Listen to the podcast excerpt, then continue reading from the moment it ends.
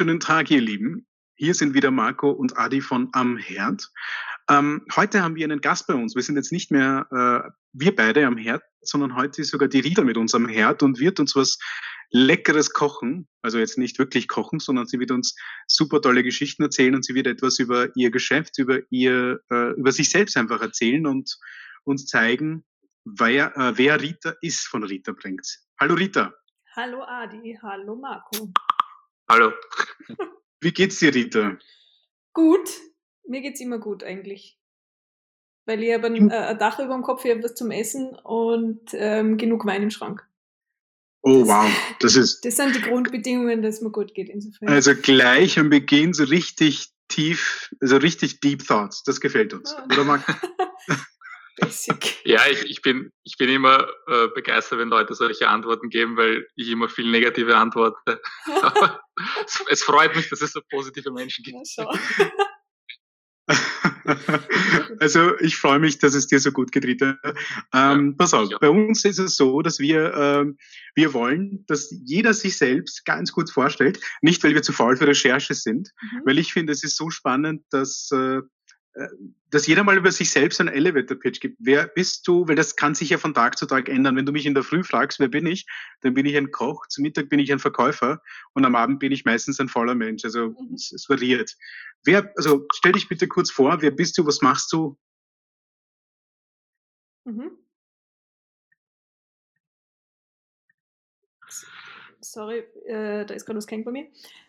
Ja. Ähm, ich stelle mich gern kurz vor. Ich bin zu jeder Tageszeit die Rita und mit gleichnamigem Unternehmen, das sie der Rita Bringt's nennt. Ähm, das gehört insofern zusammen, weil das Ganze für mich nicht nur äh, irgendein Unternehmen ist, sondern es bildet mein ganzes Leben ab und die Werte, die mir wichtig sind. Und ähm, insofern deckt sie das eigentlich äh, alles ziemlich zu 100 Prozent.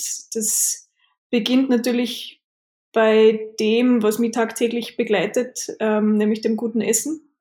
Mir ist Qualität wichtig, mir ist die Herkunft wichtig, mir ist Bio wichtig äh, und mir ist wichtig, dass viel Handarbeit dahinter steckt. Und da ich das selbst so gern tue, ähm, können wir das im Unternehmen genauso widerspiegeln. Mir ist wichtig, dass möglichst umweltfreundlich gearbeitet wird und dass man möglichst schonend mit dem umgeht, was, was einem im Leben zur Verfügung steht das bedeutet nicht nur jetzt, sondern immer schon für mich ähm, möglichst im, in einem Einklang ist so ein blödes Wort, aber in einem in Harmonie äh, mit der Natur zu leben. Ist auch in der Stadt möglich.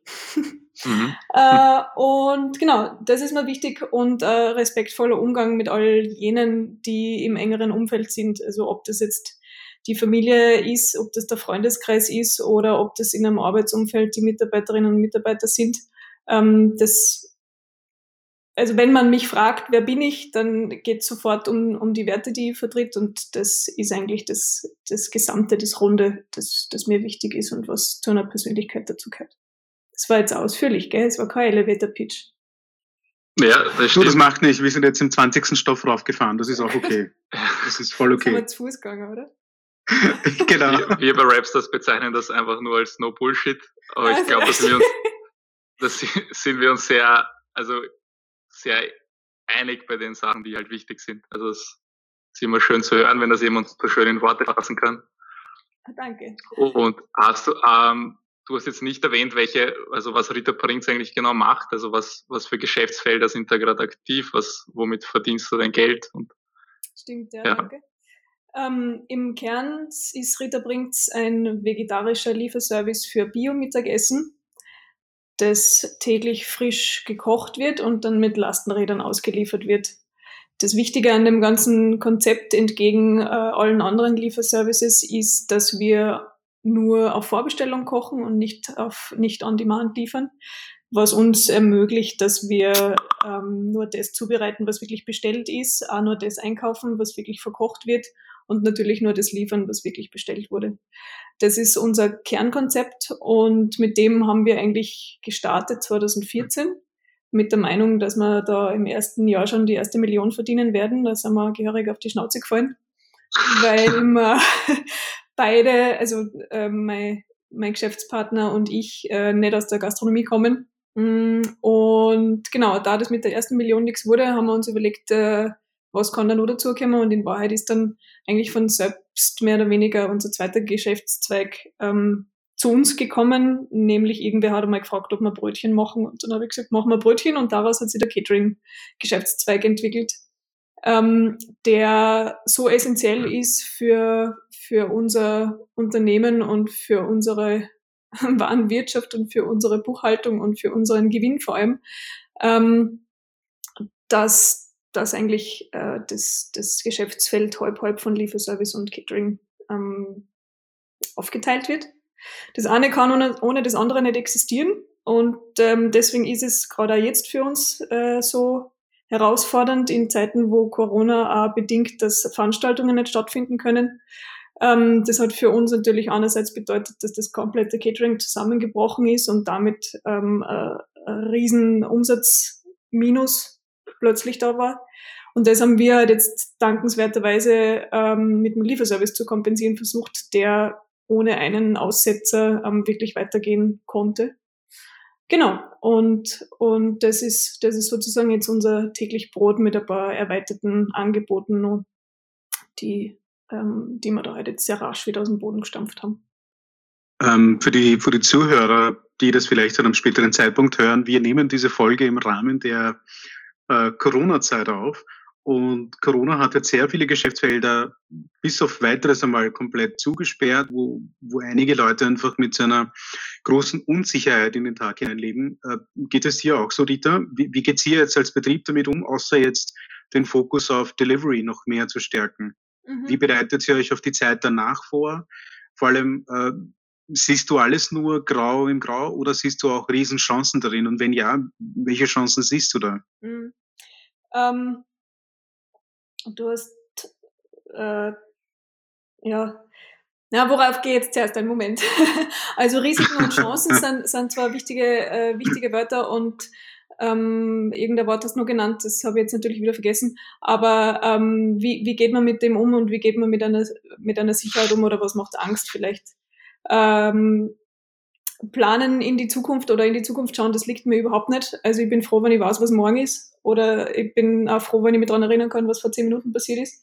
Also da, da, das mag man als Stärke und als Schwäche verstehen, weil es mir einfach oft wichtig ist, gerade jetzt im Moment anzuschauen und was jetzt die beste Lösung ist.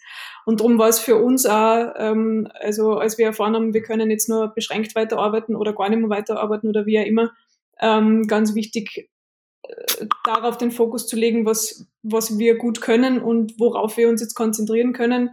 Und noch vorher ähm, halt auch vor allem unseren Mitarbeiterinnen und Mitarbeitern, die, die, die, die irgendwie mögliche, wie soll ich sagen, ähm, Sicherheit vermitteln zu können, dass sie bei uns jetzt gut aufgehoben sind und dass wir alles tun, damit es ihnen auch gut geht. Weil die, die jetzt am Herd stehen und auf den Rädern sitzen und radeln, das sind die, die noch viel mehr ähm, Risiko eingehen, im Gegensatz zu denen, die im Büro sind oder von daheim aus arbeiten, also vom Homeoffice aus arbeiten können. Mhm. Ähm, und natürlich haben sie für uns da Chancen aufgetan. Wir haben, wir haben, wir haben Sachen überlegt, mit denen wir schon seit Jahren oder Monaten herumwälzen, also so wie zum Beispiel Lebensmittellieferungen und die wir einfach nicht gemacht haben, weil wir uns dachten, wozu? Und jetzt äh, war es halt so dankbar, weil wir Dinge anbieten konnten und können, die ganz viel Menschen jetzt einfach gerade wirklich brauchen. Und das ist uns vorher oft noch nicht passiert. Oder das hat man halt dann teilweise nicht braucht. Ähm, und das, das war einfach unser, unser Riesenglück, da äh, halt mal endlich das richtige Angebot zu haben, sozusagen. Ja. Mhm. Genau, und ähm, ich weiß jetzt nicht mehr, ob du, Adi, ob du Angst gesagt hast, aber was schon, was schon arg war ganz am Anfang und das, äh, das beschäftigt mich auch jetzt noch, oder wenn es darum geht, was, was nimmt der Krisenzeit weg, was gibt sie dir zurück, wo, welche, vor welche Herausforderungen bist du gestellt? Ähm, genau, ja, ja. ja. Man hat ja als Geschäftsführerin oder als Unternehmer grundsätzlich einmal eine große Verantwortung zu tragen, mit der nicht jeder zurechtkommt. Man wird nicht selbstständig geboren und ich glaube, es gibt nur wenige, ähm, die auch gute Arbeitgeberinnen sind oder gute Geschäftsführer. Ich glaube, das kann nicht jeder. Und Skype ist weg, kann das sein? Bitte? Ja. Hallo. Du warst jetzt, du warst jetzt kurz weg, Rita. Also, was, was habt ihr noch mitgekriegt? Als Geschäftsführerin. Genau, ja, stimmt. Ich bin froh, dass, dass ich nicht geflogen bin. okay. Ähm, ich fange einfach nochmal an. Ähm, ja. Genau, also die, das Thema Angst. Genau, das Thema Angst. Ähm, was mir in, in, der, in der Diskussion äh, wichtig ist, ist die Rolle, die ich jetzt verkörpere als diejenige, die das Unternehmen führt. Und ich finde halt, dass, dass, dass nicht jeder ähm, zur Selbstständigkeit berufen ist und nicht jeder, der ein Geschäft führt, kann das gut. Ähm, und jeder, der das aber tut, hat eine Riesenverantwortung zu tragen. Und wenn dann, wenn dann sowas wie diese Krise jetzt über uns hereinbricht, dann ist die Verantwortung noch höher, der man sich da bewusst sein muss. Und bei mir ähm, hat die gerade in den ersten Tagen verdammt schwer gelastet.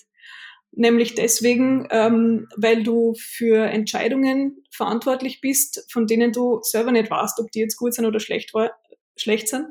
Und du musst es aber auf jeden Fall tragen. Und es, es ist, ähm, also zum Beispiel zu sagen, wir arbeiten jetzt weiter und man nimmt das Risiko in Kauf, dass möglicherweise jemand krank wird bei uns im Team.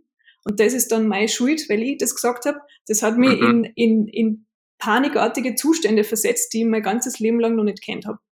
Ja, das mhm. kann ich sehr gut nachvollziehen. ja. Wirklich hart. Damit habe ich jetzt halt gelernt umzugehen. Also das finde ich auch eine spannende Entwicklung irgendwie. Aber was mir halt in der Situation trotzdem immer nur schwerfällt, ähm, ist auf manche Fragen zu antworten, weil ich selber nicht weiß. Und du wirst von einem Geschäftsführer oder von deinem Arbeitgeber nicht hören, dass er das nicht weiß.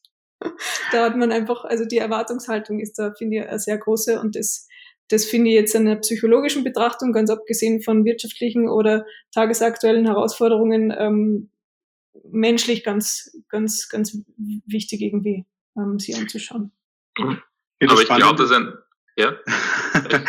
da geht schon mal Ich glaube, es ist ein, ein wichtiger Punkt, den du angesprochen hast, ist, dass du, dass, dass du sagst, dass der Mitarbeiter nicht hören will, dass du es als Geschäftsführerin nicht weißt. Aber ich glaube, es ist ähm, eine sehr wichtige Eigenschaft dass man das einfach offen und ehrlich sagen kann, so hey, es tut mir wirklich leid, ich, ich weiß es einfach nicht besser, es ist eine komplizierte Situation und wir probieren es jetzt einfach so, wie es ist, einfach offen zu kommunizieren.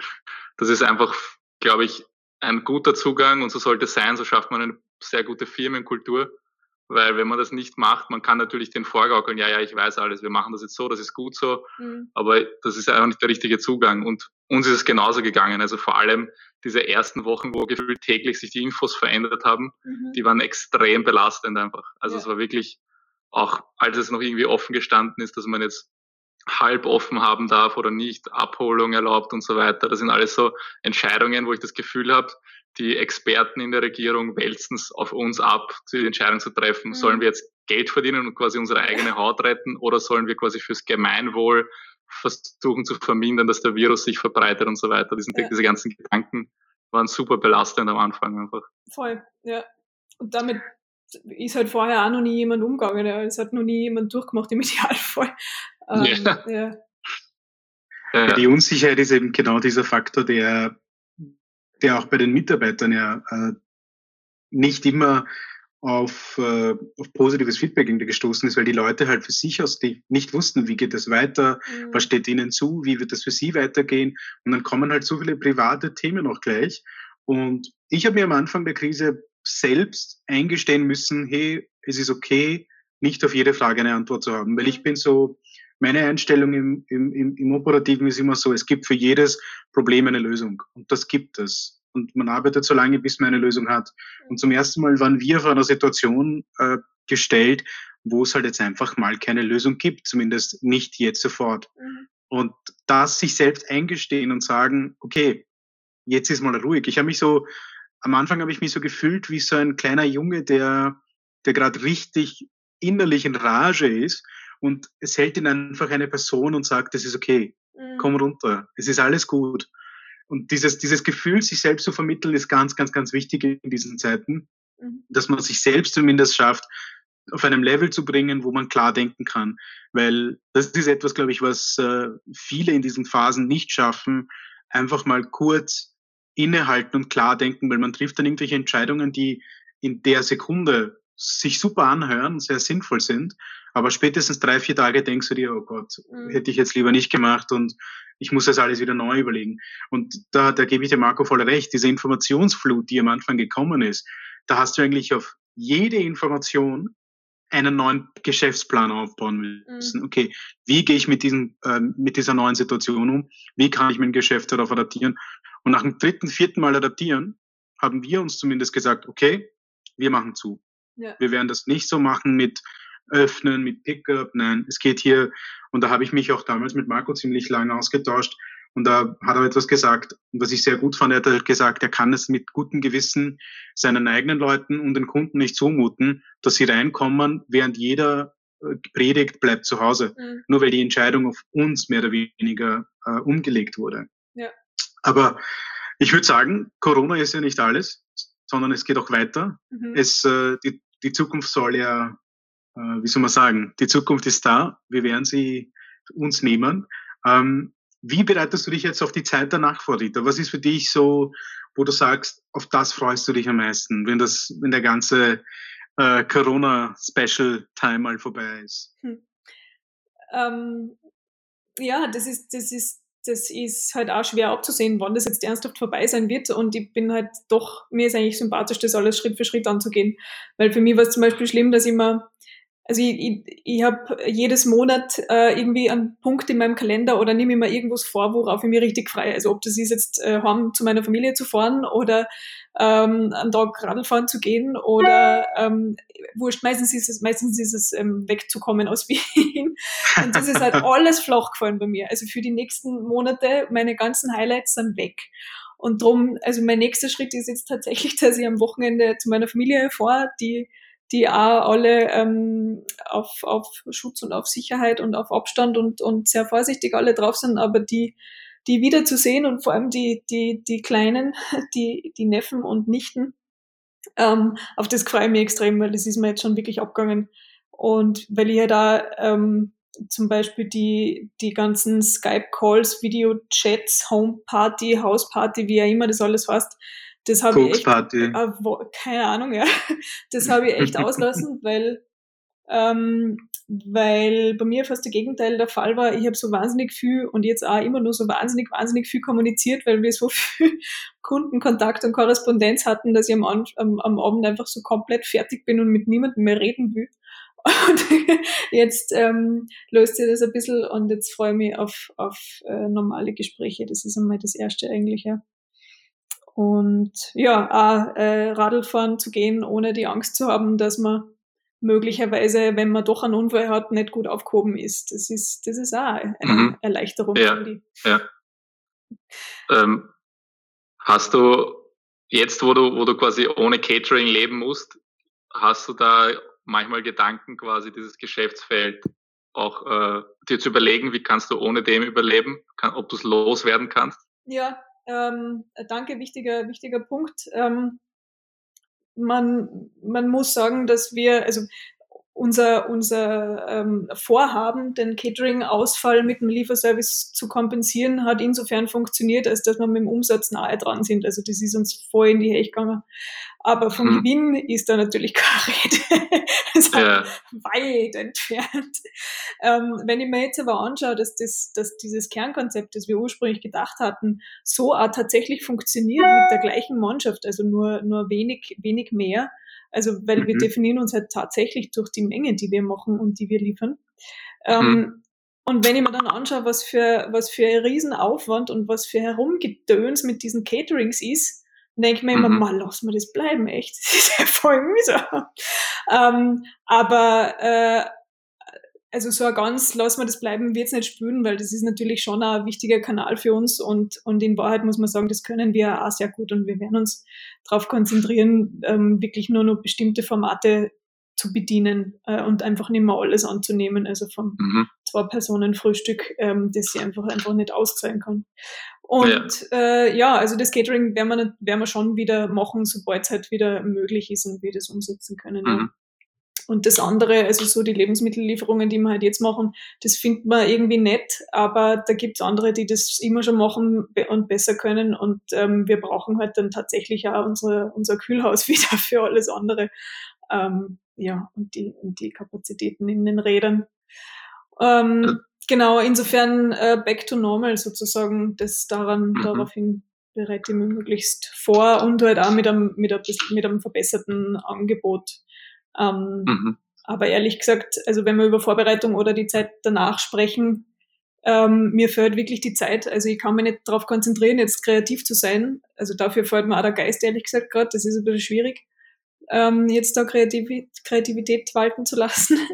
ähm, aber ja, das ähm, zu verbessern und zu optimieren, da sind wir halt jetzt wirklich mittendrin und auch nochmal die, die, die täglichen Arbeitsabläufe anzuschauen, die halt jetzt auch ähm, teilweise anders sind, weil wir einfach andere Sicherheitsvorkehrungen getroffen haben, die sicher auch bestehen bleiben werden und die den ganzen Arbeitsablauf teilweise erleichtern, teilweise erschweren, aber aus dem kann man wahnsinnig viel lernen. Mhm. Ähm, wie ja. nutzt du jetzt die Zeit, die jetzt, äh, hast du überhaupt Freizeit momentan? Lass mich das sich direkt fragen. Ja, nicht so viel. Ähm, na, also wirklich nicht. äh, die, mein, mein Tag ist ziemlich voll und normalerweise sage ich immer, der, der Samstag ist mein, mein freier Tag und da müsst ihr mir alle in Ruhe lassen. Das funktioniert gerade auch nicht so gut. Ähm, aber doch, also schon, es geht jetzt schon wieder, es geht schon wieder besser. Und Magst du uns mal auf so einen Tag mal mitnehmen? Wie schaut so ein Montag bei dir aus? Ein Montag? Ah, den genau. gar nicht. Ja. Mein Lieblingstag. ja. ähm, Aber wirklich, Montag ist wirklich mein Lieblingstag. Echt? Weil alles wieder von vorne anfängt? Nein, weil ich habe ich hab in einem Buch mal gelesen, ähm, wenn man seine Woche so, wie man seine Woche beginnt, so wird sie auch. Und wenn du am Montag die unangenehmsten Dinge gleich als erstes angreifst, dann streust du so eine Prise Positivität in die Woche hinein, wie so ein bisschen Umami in die, in die Speise. Das, das wird einfach nur besser dadurch. Und deswegen ja. liebe ich Montage. Ja, siehst da, das ist, das finde ich gut, ja. Ich tue von wegen Sachen, die man nicht gern macht, ich, ich schreibe am Montag immer Rechnungen.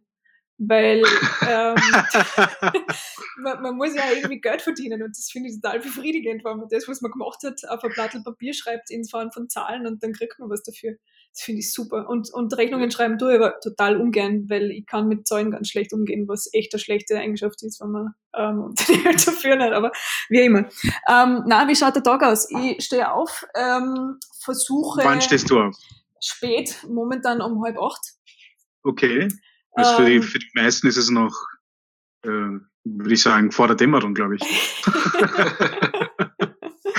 ja, na, irgendwie, da, da sehe ich gerade momentan nicht besonders viel Grund, früher unterwegs zu sein. Ähm, genau, dann versuche zu frühstücken. Mir fallen aber meistens vorher noch 100 Sachen ein, die ich erledigen muss oder die Küche ruft an oder so. Also da, da ähm, das geht, fängt dann alles schon äh, an. Und ähm, wenn ich es dann doch geschafft habe zu frühstücken, dann gehe ich nun mal kurz aussehen und schaue, was da gerade im Frühling dahin wächst an Salaten und Rucola und Sachen am, am Blumenkastel. Mhm. Und ähm, genau, also für uns ist dann eh quasi äh, High Life, wenn es darum geht, die Lieferungen vorzubereiten, wenn die Fahrer dann äh, kämmern und halt die Touren rausgehen. Da gibt's dann einige, ähm, also meistens halt einige Rückfragen noch und Abstimmung halt mit, äh, mit meiner Küchenleitung, ähm, weil wir halt auch einfach total tagesaktuell sind und immer von einem auf den nächsten Tag vorbereiten. Ähm, Gibt es halt da dann meistens auch Abstimmung mit der Küche, äh, was den Einkauf, die Zubereitung und so weiter betrifft. Ähm, am Vormittag mache ich eben so Scherze wie Rechnungen schreiben oder Lohnzettel uploaden oder ähm, äh, Anträge bearbeiten, also so Papierkram, Mails abarbeiten, wo gerade sehr viel ist. Mm, und also momentan übernehme ich halt auch noch einen Kundendienst. Bei uns ist da Mittag recht viel los, wenn um fünf vor zwölf plötzlich alle Leitungen schäbern, wo ist mein Mittagessen? Da verhungern es dann alle. Es ist immer ganz schlimm, so die Zeit, zehn vor zwölf bis zwölf. Also noch nicht nach Indien ausgelagert, den Kundendienst. also ich kann dir die Kontakte vermitteln. Echt? Ja. das wäre das wär schön. Ja. Nein, die machen das auf Englisch, machen sie es wirklich gut. Ja? Mit amerikanischen Akzent, ja. Geil. Yes, ma'am. My name is James. Um, I'm here for you from Microsoft in Washington, D.C. How can I help you? und im Hinten schreien sich zwei Inder gegenseitig an und du denkst dir, oh Gott. Echt, das ist voll gut, das habe ich noch nie erlebt lustig. Ja, bitte, das freut mich. Da, über den Kontakt würde ich mich freuen. Ja, das Problem ist dann immer, normalerweise ist das rasch erledigt und dann fragt aber meistens irgendwer, du bist aber nicht die Rita, oder? Und dann sage ich, doch, doch. Na, was? und dann hast du eine Viertelstunde am Telefon verloren. Dann musst du wieder pitchen und ja, Interview genau. geben. Ah, wirklich? Also voll nett, das gefällt mir auch. Das ist ja echt lustig. Also, das nächste Mal kannst du darauf antworten, nein, ich bin die Deepika aus äh, Bangalore. Ja. Ich sitze da gerade in Indien und genau. mache einen Callcenter-Job. Ausgelagert. Genau. Na, das ist eh lustig, was nicht lustig ist, wenn irgendwer sein Essen nicht findet. Das ist ja ganz, das ist ganz witzig. Das ähm, ist jetzt auch eigentlich neu bei uns, weil die Leute haben ja wirklich für alles Verständnis und normalerweise telefonieren wir halt durch, wenn wir wissen, wir sind zu spät. Also ab, äh, ab zehn Minuten Verspätung sagen wir, hey, wir kommen auf jeden Fall, aber wir sind verspätet. Ja, passt, kein Problem. Ähm, dann haben wir irgendwas vergessen, dann ist das passiert, dort passiert. Also du kannst so viele Fehler machen, wie du willst, das ist alles nicht schlimm. Aber wenn wenn es zum Beispiel 13 Uhr ist und jemand ruft an und sagt, äh, er hat sein Essen noch nicht gekriegt, und wir sagen, es ist auf jeden Fall, wir sind fix und fertig mit der Tour, es muss da sein. Na, er findet aber das Essen nicht, er findet das Essen nicht und es war niemand da. Er hat gesagt, na, haben schon mal vor der Wohnungstür geschaut. Ja, na, ja, dann macht er die Wohnungstür auf und da steht dann natürlich die Lieferung, weil äh, Klingel nicht kehrt oder der Fahrer hat doch nicht geklopft. Oh. Oder, und das Allerschlimmste ist, wenn ich sagen muss, mal bitte schauen Sie einen Stock drunter, weil der Fahrer hat sich vielleicht geirrt und dann ist das mhm. Essen eh da, aber ein Stock drunter, aber die Leute sind stinksauer. Es ist eh ja. da, aber sie haben es nicht gefunden. Da sind sie hangry und da werden sie richtig grantig. Das ist echt nicht lustig. Aber ja. Naja, also die Werbung kommt nicht aus dem Nichts, gell? Du ja. bist nicht so, wenn du hungrig bist. Ja. Die hat schon ihre Legitimation. Also, genau. by the way, nicht sponsert, ja. ja. Und wie schaut dann der Nachmittag aus? Also wir Weil, haben jetzt bis, ähm, ungefähr, wir haben jetzt 13 Uhr. Genau. Wie schaut es dann aus? Wir haben jetzt 13 Uhr, dann gibt es meistens ähm, einige ähm, oder halt ein bisschen, bisschen Austausch noch mit, mit den Mitarbeiterinnen und Mitarbeitern, wie es gerade geht, was es gerade für äh, Wichtigkeiten gibt, Belange gibt. Also da habe ich gibt es einfach für, oft Fragen zu beantworten. Da lasse ich mal halt einfach auch ähm, die Zeit offen und konzentriere mich auf nichts, damit ich das abarbeiten kann sozusagen.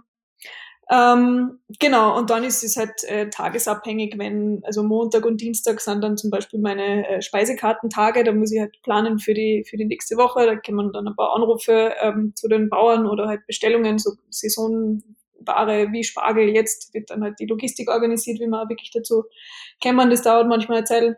Mm, und dann geht's um Rezeptentwicklung, äh, Produktentwicklung, also wenn ich wenn ich dann auch wirklich Ruhe habe am, am, Nachmittag, so ab 16 Uhr, wenn dann auch kein Telefon mehr ist oder wenn die Bestellungen vorbei sind, ähm, dann kann ich mich darauf konzentrieren, was, was wir halt Neues machen.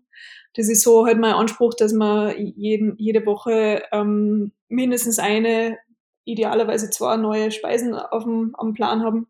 Und mhm. ja, die können halt dann natürlich auch ähm, ausprobiert, durchgekocht, rezeptiert, durchgerechnet und so. Mm, das mache ich meist am Nachmittag.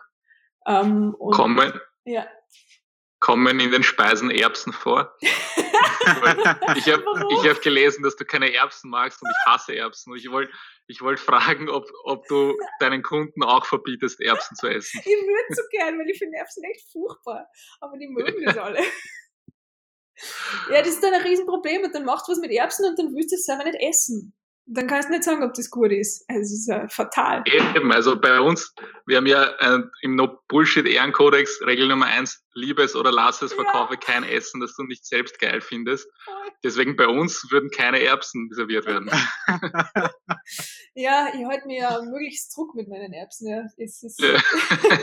aber na und das, das, weil du sagst, ähm, ja, ich mag zum Beispiel ähm, also ich, ich bin eher so der Gemüsegericht, also so ein bisschen ausgefallene Sachen und, und gerne äh, in Kombination mit Früchten oder so Gemüse und Frucht irgendwie so, so, so geiles, was irgendwie normal nicht draufkommen wird. Und ähm, ich bin nicht so der, ähm, wie soll man sagen, so dieser Hausmannskost-Mensch. Das würde mir eigentlich mhm. selber nie einfallen. Und jetzt bin ich letztens draufgekommen, oder man, das wissen wir eh, dass die Leute Hausmannskost halt gern wegen Knödel und Auflauf mhm. und Lasagne sowieso Mm. Ähm, und aber so, so was, so verschierter Braten, vegetarischer, das würde man niemals in den Sinn kommen. Das finde ich so, also ich finde es nicht grausig, aber ich mag das irgendwie nicht. So ein Seitanbraten mit ja, so einer. Ja, ja, so Zeug. Und dann habe ich das kann doch keiner mögen. Ich finde das echt nicht gut. Und dann also ich finde es ja, spannend, dass es sowas gibt. Ja, eh. Aber ich, ich tue mir da auch eher schwer, muss ich echt Voll. sagen. Entweder go for the real deal oder genau, ich weiß nicht. Das denke ich mal immer. Und dann, ich meine, sowieso Ersatzprodukt will ich sowieso nicht. Ich will nicht was, etwas, was so tut, als wäre es Fleisch und ist aber einfach nicht. Also genau, entweder Fleisch oder nicht Fleisch. Aber, und dann haben wir gesagt, ja, sollen wir was probieren Richtung Ostern hin, so einen, einen Braten halt, einen falschen Hasen, machen wir den mit Getreide. Und dieses Ding ist durch die Decke gegangen. Jeder wollte diesen depperten falschen Hasen ja. bestellen. Ich war so frustriert. Und das hast du jetzt davon. Voll scheiße. Das ist alles furchtbar, was ich mache. Die wollen alle das, was ich nicht mag. Das ist echt das Problem. Also vielleicht Aber, solltest du die Menükarte so gestalten, Zeug, das ich am meisten hasse. Genau. Ja. Nummer eins, zwei, drei und die kommen dann jeden Tag vor, zumindest in irgendeiner Speise. Ja. Das war echt ja, das ein ist, herber Rückschlag für mich, wirklich. Das ist ja. eine der ersten Lektionen, die wir gelernt haben, ist, man soll den Geschmack der Leute nicht überschätzen. Die wollen einfach die, wie, wie, wenn ich das formulieren soll, die wenn du sollst nicht Trüffelmayo machen, sondern einfach Pommes mit Ketchup, ganz ja. klassisch, dann rennen sie die Bude ein. Ja. Sobald die Pommes irgendwie selbst gemacht sind, handgeschnitten oder so, dann will das keiner mehr. Am besten sie sehen noch, wie das aus der Tiefkühlpackung rausnimmt. Das ist ideal, dann, dann, Echte dann hast Qualität. du die längste Schlange, dann hast du die längste Schlange am Ding. Das ist arg, oder?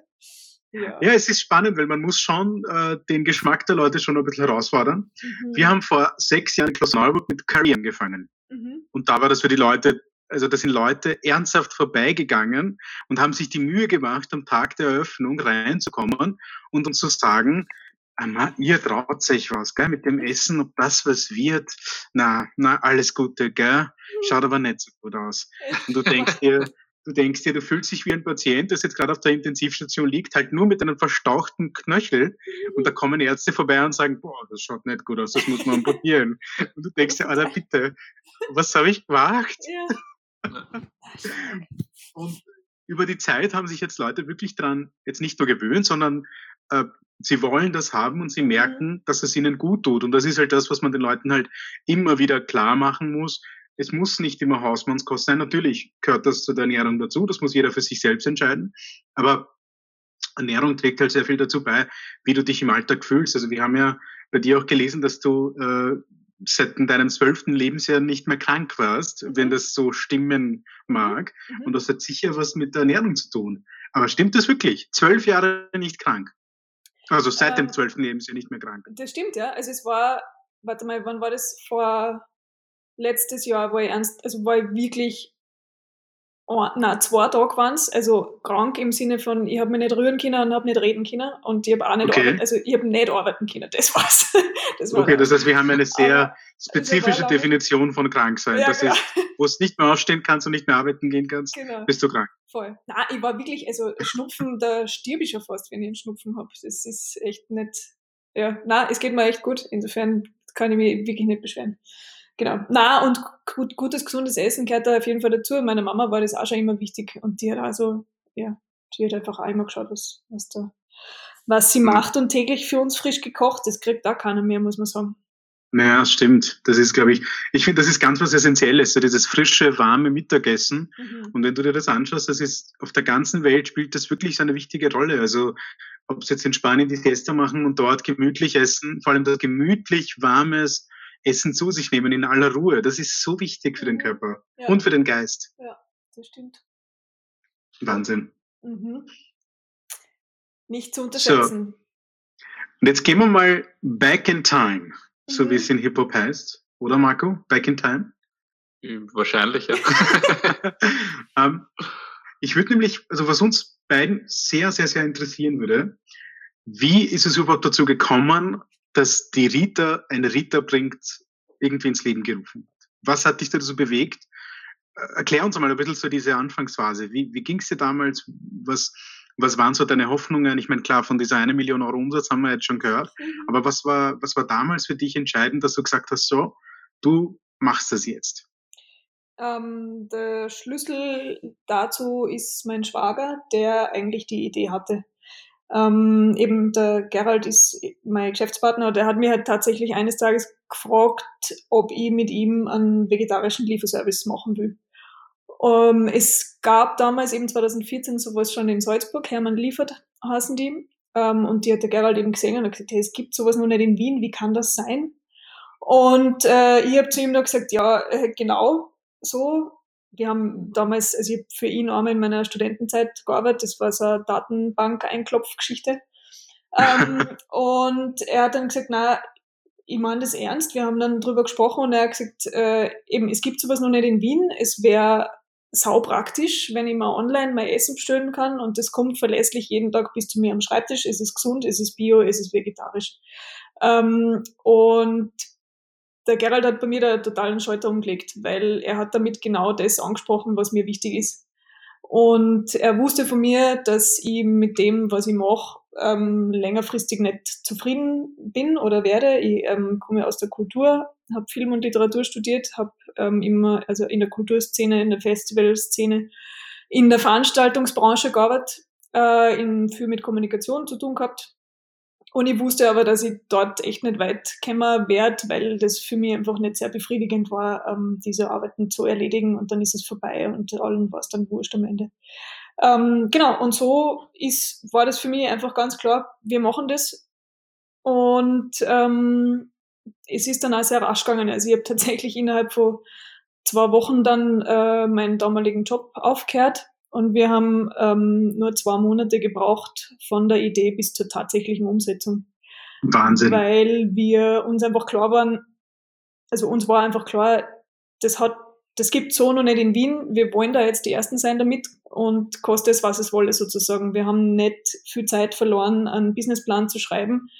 Ähm, und wir, weil wir halt auch keine Kennzahlen gehabt haben und wir haben gewusst, es wird nur was werden, wenn wir es ausprobieren. Es gab da keine Vorbilder ähm, zur Essenslieferung mit Lastenrädern. Es gab keine, keine ordentlichen Verpackungsmaterialien, nur die man dafür testen hätte können oder wo man halt fragen hätte können, sondern wir haben das einfach alles selber durchprobiert. Ähm, ich bin keine gelernte Köchin. Ich habe dann halt auch irgendwie die Rezepte, die ich halt, oder das, was ich halt gern koche, das habe ich halt einmal aufskaliert auf 15, 20 Leute. Das war auch schon eine Herausforderung. Das habe ich ja damals noch nicht gemacht. Und dann haben wir halt an befreundete Büros mal Fuß quasi das ähm, geliefert und gesagt, probiert's mal. Das ist ähm, so 14 Tage gegangen und dann sind wir halt online gegangen. Gesagt, wir müssen das jetzt sofort live machen und wir müssen sofort von den Kunden wissen, wie das ankommt. Ähm, genau, also da war nicht viel, da war nicht viel Überlegen dahinter. Das war einfach klar, das passt zu mir oder zu dem, was ich machen will. Ich wusste, ich will selbstständig sein, ich wusste nicht womit und damit war das total geritzt für mich. Mm. Und äh, genau, wichtig war halt zum damaligen Zeitpunkt da das, oder jetzt da immer nur, dass wir zu zweit sind. Also allein hätte das, ich habe viele Sachen allein gemacht, also auch ausprobiert und Neues gemacht und so. Aber ähm, das war für mich nur zu zweit denkbar oder war auch klar, dass das so sein wird. Ähm, was ich damals aber, da war ich halt 24, da war ich froh, wenn ich Umsatz von Gewinn unterscheiden konnte. Ähm, mir war absolut nicht bewusst, was das bedeutet. Also ich wusste das von meinen Eltern oder von aus Erzählungen, was es heißt, selbstständig zu sein. Aber ähm, rückblickend hätte ich mir nie erträumt, in, nach, ja, nach ein paar Jahren da zu sitzen mit einem Stab an Mitarbeitern. Ich hätte mir nie denken können, was das bedeutet, ein Team zu führen in dem Ausmaß äh, und für so viel verantwortlich zu sein. Und ich hätte mir nie gedacht, dass wir so weit kommen und ich hätte mir nie gedacht, dass wir täglich mit zwölf Rädern unterwegs sind. Also im Leben nicht. Und hm. ähm, von wegen Businessplan, die erste Million sowieso nicht. Äh, das haben wir nach ein paar Wochen schon gewusst. Aber ähm, ja, das ist einfach bei uns äh, Stichwort Lean Management äh, oder Learning by Doing ist es gegangen. Wir haben einen Businessplan geschrieben, während wir gearbeitet haben. Ja. Und so ähm, ja, haben sie tatsächlich die Ereignisse überworfen, weil wir halt auch von Tag eins an wirklich viel zum Tag gehabt haben und halt schauen müssen, dass wir dann nachkommen damit und das auch ordentlich abwickeln können alles. Genau, so die Geschichte. Ja, das, das hört man eh. Das, ja, wer, wer zuerst? Genau. Nein, ich wollte jetzt nur fragen, äh, das heißt für dich, äh, du bereust es nicht und für dich kommt jetzt auch trotz Corona-Zeiten, wäre das jetzt so ein sicherer 9-to-5-Job wäre nichts mehr für dich, oder? Nein, nein, niemals. Ähm, nein, ich, ich arbeite einfach wahnsinnig gern. Also wirklich, auch während ich studiert habe, habe ich drei Nebenjobs gehabt und also ich, ich, ich arbeite wirklich gern und wenn ich nicht arbeite, dann glaube ich, stirb ich. Ich habe viel zu wenige Hobbys, als dass ich nicht arbeiten muss. Kochen ist mein Hobby. Was mache ich, wenn ich nicht koche? Es ist ernsthaft, das ist ganz schlimm. Und ich meine das auch wirklich ernst. Ich habe da echt eine Gaudi. Und wenn ich unter Strom stehe, dann funktioniere ich am besten und dann macht es mir am meisten Spaß. Wenn ich nichts zum Tun habe, das ist mein Horror. Wirklich.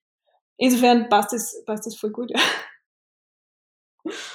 ja. Wir, ähm, die, du hast immer wieder quasi dieses, wir haben keinen Plan gehabt, mehr aus der Hüfte schießen erwähnt. Mhm. Würdest du sagen, dass es eine wichtige Eigenschaft ist für Gründer, dass man so drauf ist? Oder glaubst du, dass es schon schlau wäre zu planen eigentlich? Es ist natürlich voll die Typsache, aber ich würde grundsätzlich schon einmal jedem raten, der vorhat zu gründen oder äh, Unternehmen auf die Beine zu stellen, ein bisschen weniger zu überlegen und mehr zu machen. Also früher zu machen. Weil es ist sowieso alles anders. Es ist, du kannst, du kannst da alles zerklüpfen, äh, zer, zer, zerpflücken und ähm, du wirst nie auf alles vorher, auf jede Frage vorher Antwort haben. Also finde ich schon, dass das eine, eine gute Eigenschaft ist. Man, für das Risiko entscheidet man sich sowieso. Aber mhm. ähm, das auch schon früher in Kauf zu nehmen, finde ich wichtig. Ja, also das sehen wir eher auch genauso. Also bei uns sind auch so Say Sorry Later, sagen wir immer. Ja, genau. Wir machen genau. erstmal, schauen, was passiert und dann entschuldigen wir uns, falls irgendwas schiefgelaufen genau. ist im Nachhinein. Und man macht es halt dann besser, oder? Ja, ja weil es, es man kann es ja eh nicht planen in Wirklichkeit. So wie du es gesagt hast, dann kommen da so, so utopische Sachen raus wie eine Million Umsatz. Ja.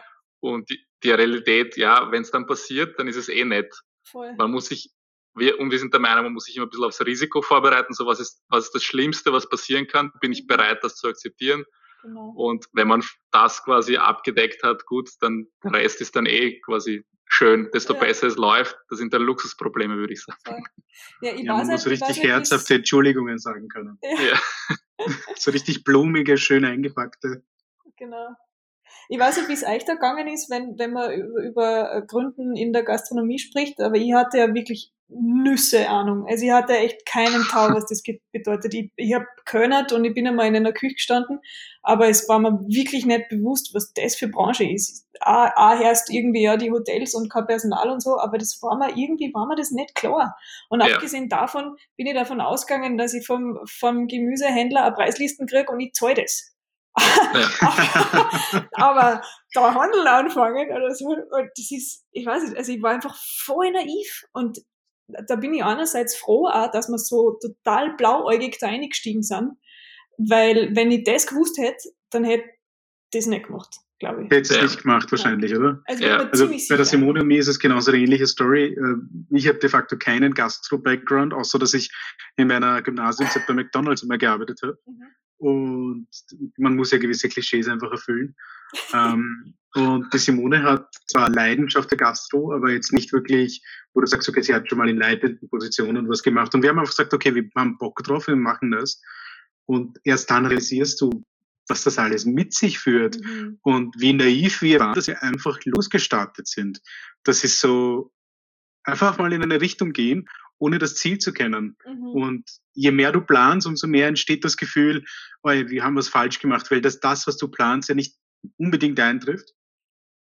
Und deswegen haben wir das langfristige Planen relativ rasch aufgegeben, ja. sondern es war wichtig zu schauen, dass man wirklich hier was Gescheites macht, dass man das macht, für was man einsteht und der Erfolg kommt dann nach und nach, weil die Leute das genau das schätzen. Mhm. Genau dieses ehrliche und offene schätzen die Leute und einfach meine Aufgabe war einfach, mich bei den Gästen zu entschuldigen. Das haben wir am Anfang mehr als nur oft genug gemacht, weil mhm. irgendwann habe ich angefangen zu kochen und ich bin kein gelernter Koch. Mhm. Also ich habe früher gerne Kaiserschmarrn aus der Packung gemacht, aber mhm. jetzt keine komplizierten Curries. Ja. Und das ergibt sich alles nach und nach und das mindestens zehn Leute können dir eine Geschichte erzählen, wie ich ihnen irgendwas zum Essen gegeben habe und was für mich war es, okay, schmeckt gut, schaut gut aus, geht schon. Mhm. Und die haben das gegessen und gesagt, na, na, also zum Beispiel aus dem Grund wird es bei uns auf der Speisekarte keine Sojabällchen mehr geben. Nie wieder. Nie wieder. weil ich habe nämlich einmal, in meiner Kindheit habe ich regelmäßig Sojabällchen gegessen, weil ich bin in Indien aufgewachsen und Fleisch ist dort teuer mhm. und Fleischersatz sind Sojabällchen. Mhm. Und es gibt welche, die sind schon aufgegangen in Wasser und die werden getrocknet und die ziehen sich nicht mehr zusammen. Und dann gibt es welche, die gehen erst auf, also die werden dann ungefähr doppelt oder dreifach so groß, wie sie sind. Und ich habe ein Sojabällchen Curry gemacht, leider mit den falschen Sojabällchen. Und ich habe viel zu viel genommen. Und das hat ausgeschaut wie Hundefutter, wie Nassfutter. und es war aber jetzt schon mittags und Leute waren schon da, wir mussten ihnen was zum Essen geben. Und ich habe es gegessen, hat gut geschmeckt, aber dadurch, dass es ausschaut wie Hundefutter und das Auge isst ja immer mit, entsteht so ein komischer, ja, Beigeschmack.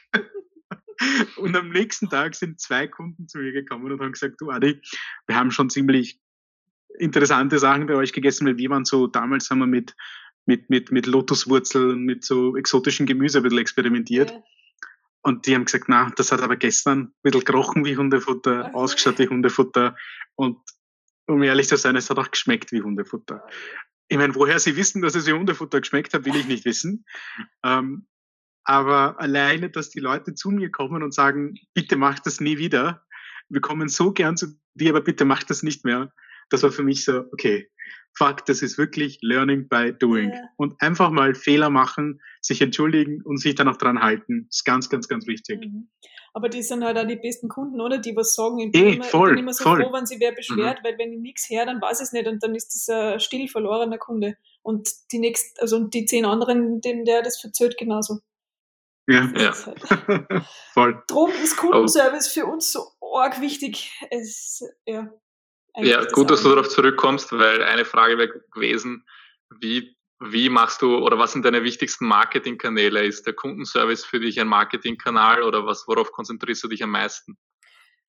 Ähm, also das, das Wichtigste für uns ist mehr oder weniger die Gratiswerbung, die wir auf den Rädern spazieren fahren. Äh, die Sichtbarkeit, mhm. die wir halt im, im Stadtverkehr mitbringen es sieht irgendwer, also das war vor ein paar Jahren noch viel signifikanter natürlich, weil Lastenräder da noch nicht so viel unterwegs waren. Aber trotzdem, die grünen Radl sind auch jetzt noch irgendwie ein Blickfang ähm, und die, die grünen Mandal da drauf sozusagen.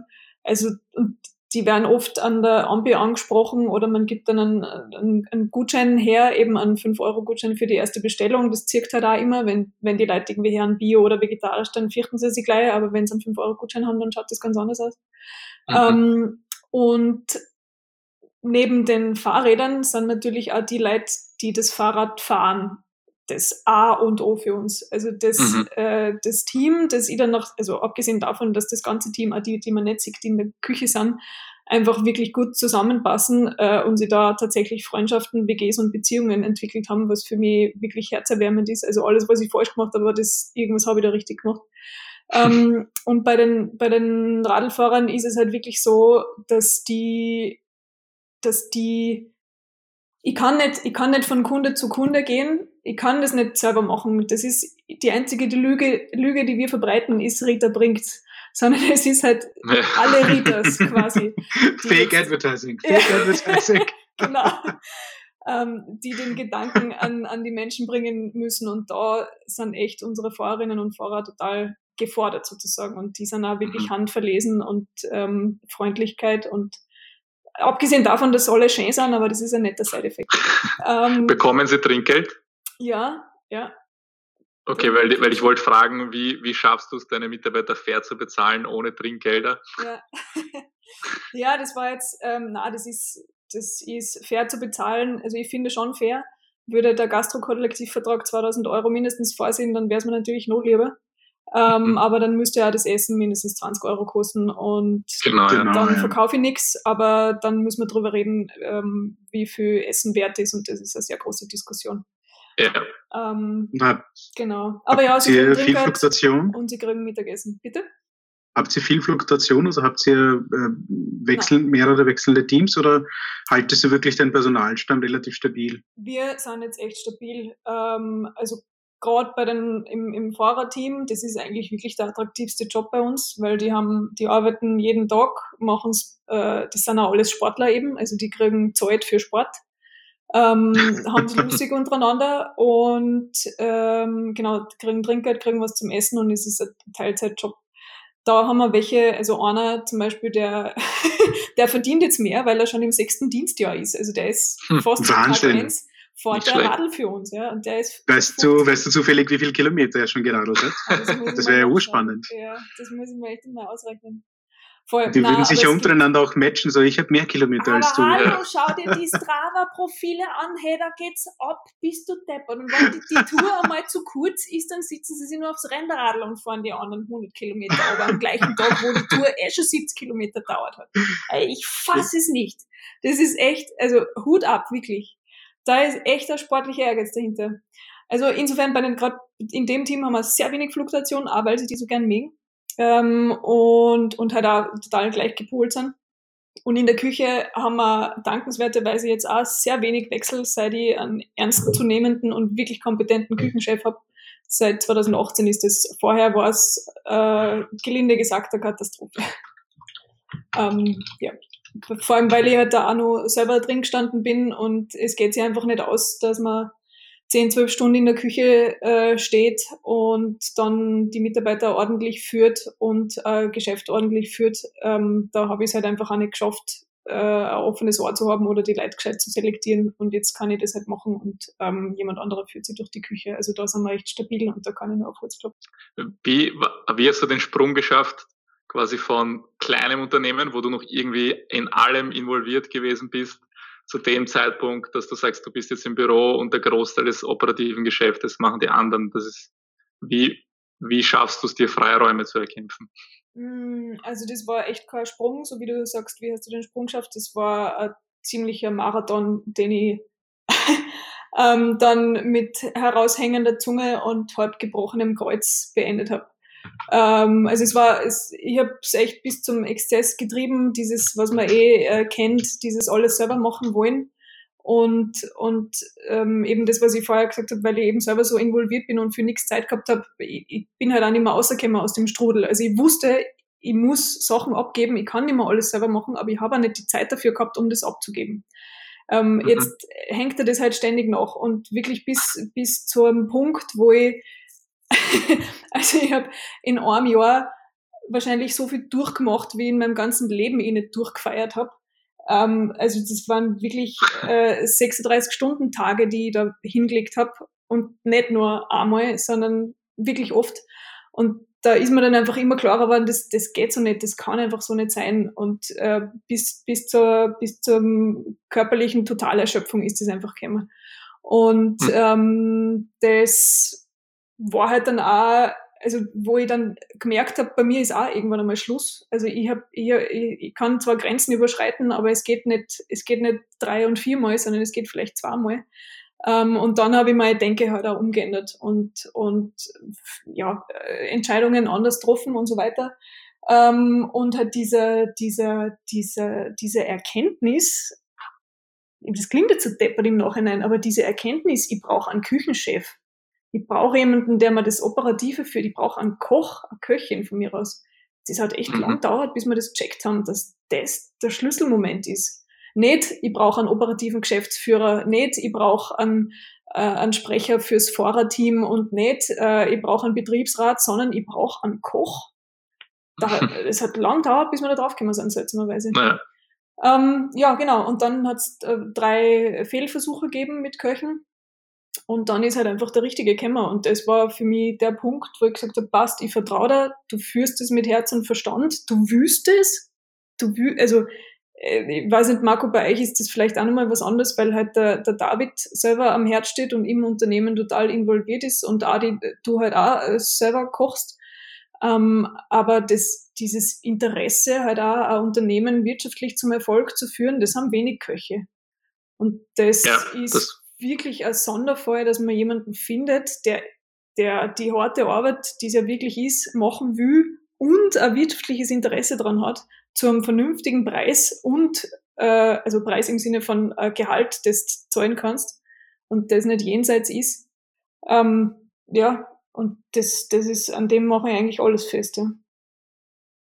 Nein, sehr schön. Also wirklich eine sehr gute Erkenntnis, ja. weil das ist eine ähnliche Situation, die wir auch natürlich wir haben, weil auf der einen Seite versuchen wir uns operativ ein bisschen frei zu schaufeln, aber das äh, hat natürlich auch Grenzen. Wir haben jetzt endlich nach langer Zeit ein Küchenteam, wo man jetzt nicht jeden Tag operativ Vollgas drinnen stehen muss, wo man sich wirklich mehr um die Führung an sich kümmern kann, weil wir haben jetzt mittlerweile auch über 30 Mitarbeiter und da musst du halt führen. Also da bist du ja, da kannst du nicht mehr dich hinter einem Herd verstecken, sondern da musst du wirklich führen. Und mhm. führen bedeutet eben für die Leute da sein und das ist die größte Herausforderung, die wir momentan haben. Mhm. Ähm, ja. Rita, jetzt kommen ein paar persönliche Fragen, weil das uns einfach interessiert, was deine Meinung darüber ist. Mhm. Ähm, stell dir vor, du würdest ähm, ab Stephansdom eine Werbung schalten können, mit so einer wunderbaren Projektion drauf. Was würde dort stehen? Kost, kostenlos und es kostenlos. Also du hast gerade gewonnen. Du hast gerade gewonnen. Der Stephansplatz ist wieder voll mit Touristen und mit Einheimischen und die ganze Stadt äh, sieht das. Was würde dort stehen? Grün ist das neue Grün. Wird da stehen, glaube ich. Grün ist das neue Grün. Wählt mich bei der nächsten Wiener Gemeinde dazu. Na, äh, so voll unpolitisch, wie man es halt irgendwie machen kann. Aber nein, irgendein Bild und ein Foto muss natürlich auch dabei sein, das ist klar. Aber das wäre der Slogan wahrscheinlich, ja. Sehr geil. Wer ist die erfolgreichste Person, die du persönlich kennst? Und was, ähm, und was, was, was glaubst du, was kann man von ihr lernen? Boah, äh, das ist wirklich eine persönliche Frage. Also, wie, also ja, ich nehme es jetzt so persönlich, wie sie ist, ähm, weil Erfolg natürlich einer ganz langen Definition bedarf und die halt auch sehr individuell ist, finde ich. Ähm, ich verstehe jetzt erfolgreiche Person als jemand, zu dem ich aufsehe in sehr vielen Lebenslagen. Ähm, ja. Und das ist für mich mein Vater, weil der ähm, weil ich den mein ganzes Leben lang als nur positiven Mensch erlebt habe. Also ich habe, ich habe, ich kann mir an zwei äh, Augenblicke erinnern, wo in irgendeiner Form was Negatives in seinem Verhalten ähm, mitgeschwungen, also negativ im Sinne von äh, negative Stimmung oder so. Ähm, mhm. Aber von der Lebenseinstellung her und von dem, von einem Pragmatismus her, wie er Sachen angeht und vor allem, ähm, wenn man über Lebens, Lebensfreude spricht und den positiven Zugang einfach zu allem. Da hat er mich ganz, ganz stark inspiriert und der ist halt jetzt mittlerweile ein alter Mann und es hat, ähm, es hat eine Freundin von mir so schön gesagt, das, das Schöne bei meinem Vater ist, wenn der nur irgendwie einen Mund aufmacht oder wenn er halt beginnt zu sprechen, dann hat man einfach sofort das Gefühl, alles, was aus dem Mund rauskommt, ist wichtig und man will zuhören. Und ähm, das hat mich halt, das hat mich einfach sehr, sehr geprägt und der hat mir immer sehr bestärkt in dem, was ich, was ich tue oder was ich da habe und äh, sehr bekräftigt. Und ähm, genau, also das ist einfach für mich, für mich ein, ein Positivbeispiel auch in dem, in, in seiner Arbeitsmoral oder im Umgang mit anderen in der sehr diplomatischen Einstellung ähm, des, ja. Sehr cool, sehr cool. Die vorletzte Frage. Stell dir vor, du hast 1000 Euro und du machst gerade ein Gastro-Startup auf. Worin würdest du dich als erstes investieren? Die ersten 1000 Euro. Was ist deiner Meinung nach das Allerwichtigste? Der Herd. okay, also, also die richtigen Tools. die richtigen Tools. Sehr geil. Siehst, Marco, das ist eine Herangehensweise, sehr systematisch. Ja. Ähm, und die letzte Frage, und dann bist du schon heute entlassen. Vielen Dank für deine Zeit. Ähm, wenn du überall einen Tisch kriegen würdest, was wären drei Lokale, wo man unbedingt essen gehen sollte? Wo würdest du essen gehen? Mm, als erste fällt mir die Alma Gastrothek ein, aber nur deshalb, weil ich selber noch nie dort war und weil ich, seit ich aufgesperrt habe, unbedingt hingehen will und das nicht auf die Reihe gekriegt habe. Ähm, also die, das möchte ich selber schaffen und die empfehle ich auch. Ähm, und drei Mächtherren. Na sicher, es soll ja eine Challenge sein. Drei Restaurants, ja. Warte mal. Nur noch zwei. Eins hast du ja schon gesagt. Ja, voll, weil mir fällt jetzt gerade gar nichts ein. Warte mal, warte mal, ich muss jetzt mal kurz nachdenken. Ähm, ich meine, du kannst natürlich auch Rapstars und Kammerfood sagen. Da ja, es, ist dir, es ist dir niemand böse. es ist dir keiner böse. Aber wir wollen natürlich wissen, was wirklich. Das, ich wollte das jetzt unbedingt nicht machen, ja ähm, ja, aber es fällt mir nichts Gescheites ein. Vielleicht ja. gibt es einfach nichts Gescheites als Rapstars und Karma Food. okay, das können wir dann so zurechtschneiden, gell, ja, Marco? ich, ich hätte auch noch eine Frage. Welche ja? Frage bist du nie gefragt, die du dir wünschen würdest, dass man sie dich fragt? Wow. ähm, äh, warte das, das dauert jetzt kurz, da muss ich jetzt kurz nachdenken. Mm. Nein, das wünsche ich mir nicht, dass man mich das fragt, aber die kommt tatsächlich nie die Frage, wie viel verdienst du eigentlich? Und dann würde ich gerne antworten, ich verdiene nicht mehr als mein schlechtest bezahlter Mitarbeiter.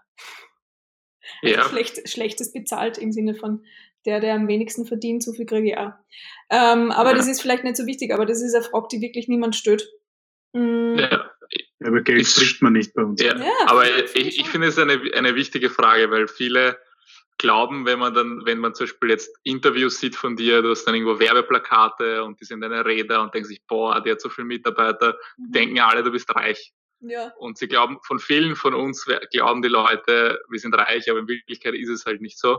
Mhm. Und die, das ist, glaube ich, etwas, worüber nie gesprochen wird und sollte man schon öfter drüber sprechen, weil es halt ja, auch ein bisschen an der Branche liegt. Ja. Es ist halt einfach eine Branche, wo jeder Euro verdammt schwer zu verdienen ist. Mhm.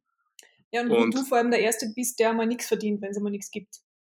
Genau, ja. Genau. Das, ist, und nur weil man, das spüren wir jetzt ganz gut. Voll. Ja, Leaders, Leaders Eat Last, oder wie hieß das Buch? Ja. Ach so, stimmt, von, von ja. Simon Sinek. Voll. Und das erleben wir jetzt wirklich. Also sehr cool. Ja, das ist ganz interessant, gell? Nur weil du 30 Mitarbeiter zahlen kannst, heißt das nicht, dass die selber auch zahlen Genau, genau. Also, genau. Und das heißt auch nicht, dass du alle 30 wirklich ohne Probleme zahlen kannst. Aber ja. das ist wieder eine andere Geschichte. Stimmt, stimmt, stimmt. genau. Ja, sehr cool. Vielen, vielen, vielen Dank, dass du dir heute Zeit genommen hast. Wirklich, vielen Dank. Ähm, wir wünschen dir auch wirklich das alles, alles nur das Beste. Und wir sind uns sicher, dass wir deine grünen Räder überall in Wien sehen werden und werden jetzt äh, noch bewusster drauf schauen. Ich habe mir ist heute schon einer aufgefallen. Ja, sehr gut. Wir waren schon mit den Aufnahmen fertig. Dann hat uns die Rita nochmal geschrieben und eine Antwort auf eine Frage gegeben, die wir euch nicht vorenthalten wollen, weil wir der Meinung sind, diese Antwort ist unglaublich schön und die verdient es, geteilt zu werden. Hallo Adi, hallo Marco. Ich würde gerne nur eine Ergänzung machen zu unserem letzten Gespräch, wenn das nur irgendwie möglich ist für euch wenn zu kurzfristig, dann ist es auch gleich. Aber ich war ja am Wochenende daheim und habe tatsächlich nach langer Zeit halt meine Familie wieder gesehen und eben auch meinen Vater. Und ihr habt mir noch nach einer erfolgreichen Person in meinem Leben gefragt und warum ich zu ihr aufsehe. Und am Wochenende ist mir bewusst worden und ist mir aufgefallen, warum mein Vater so wichtig ist für mich. Und das habe ich beim letzten Gespräch nicht, nicht deutlich gemacht. Und das würde ich gerne jetzt nur nachholen wenn wir über Erfolg reden oder über etwas, was man selbst im Leben schaffen möchte, dann ist es für mich sehr wichtig, dass ich Geschichten zu erzählen habe und dass ich etwas hinterlasse. Ob das große Fußstapfen sind, in die jemand treten möchte oder animiert wird, hineinzutreten oder ob man Dinge macht, die andere inspirieren, das auch zu tun oder nachzumachen oder ob man einfach Sachen schafft oder im, im Beruf oder im Privatleben Dinge tut, die für andere oder im Idealfall für die Welt von großer Relevanz sind, dann finde ich das, dann definiere ich das eigentlich als, als Erfolg im Großen und Ganzen. Ähm, und das ist mir auch wichtig im, in meinem Leben. Und das sehe ich halt bei meinem Vater sehr deutlich, weil der halt jetzt doch eher am Ende seiner Karriere angekommen ist, schon lange in Pension ist, aber eigentlich immer nur arbeitet, hin und wieder und ähm, vor allem als Mentor gilt oder es, er, er, wird halt einfach immer nur um Rat gefragt von denen, die nachkommen und äh, sein, sein, sein Rat und seine Meinung wird sehr geschätzt. Und er hat einfach einen Eindruck hinterlassen, einen bleibenden bei den Menschen, mit denen er zusammen, zusammengearbeitet hat, ob das Kollegen oder Kundinnen gewesen sind, die einfach von seinem Tun und von seinem Ort und von seinem Wesen ähm, bereichert worden sind. Und darum ist er im, in einer Definition, Definition von Erfolg einfach so wichtig für mich und ein Motor für das, was wir täglich machen. So, vielen lieben Dank, liebe Rita, für deine Zeit nochmal. Äh, wunderbares Gespräch und sehr amüsant. Wir haben uns sehr, sehr, sehr gefreut, dass du dir die Zeit genommen hast. Und ihr Lieben, wir sehen uns beim nächsten Mal mit einem wieder einem spannenden Gast am Herd. Und ihr könnt gerne diesen Podcast abonnieren auf Spotify, auf unserer Webseite www.am-herd.com. Auf Soundcloud gibt es uns auch und uns würde es sehr freuen, wenn ihr da einfach Feedback hinterlässt, eine Bewertung hinterlässt, dass wir mal daraus lernen können und dass wir von euch eventuell auch Tipps und Vorschläge bekommen, wen wollt ihr unbedingt mal sprechen. Ähm, ja, schreibt uns und bis bald am Herd. Ja, liken, teilen oder weinen. Danke, bis bald. Thank you.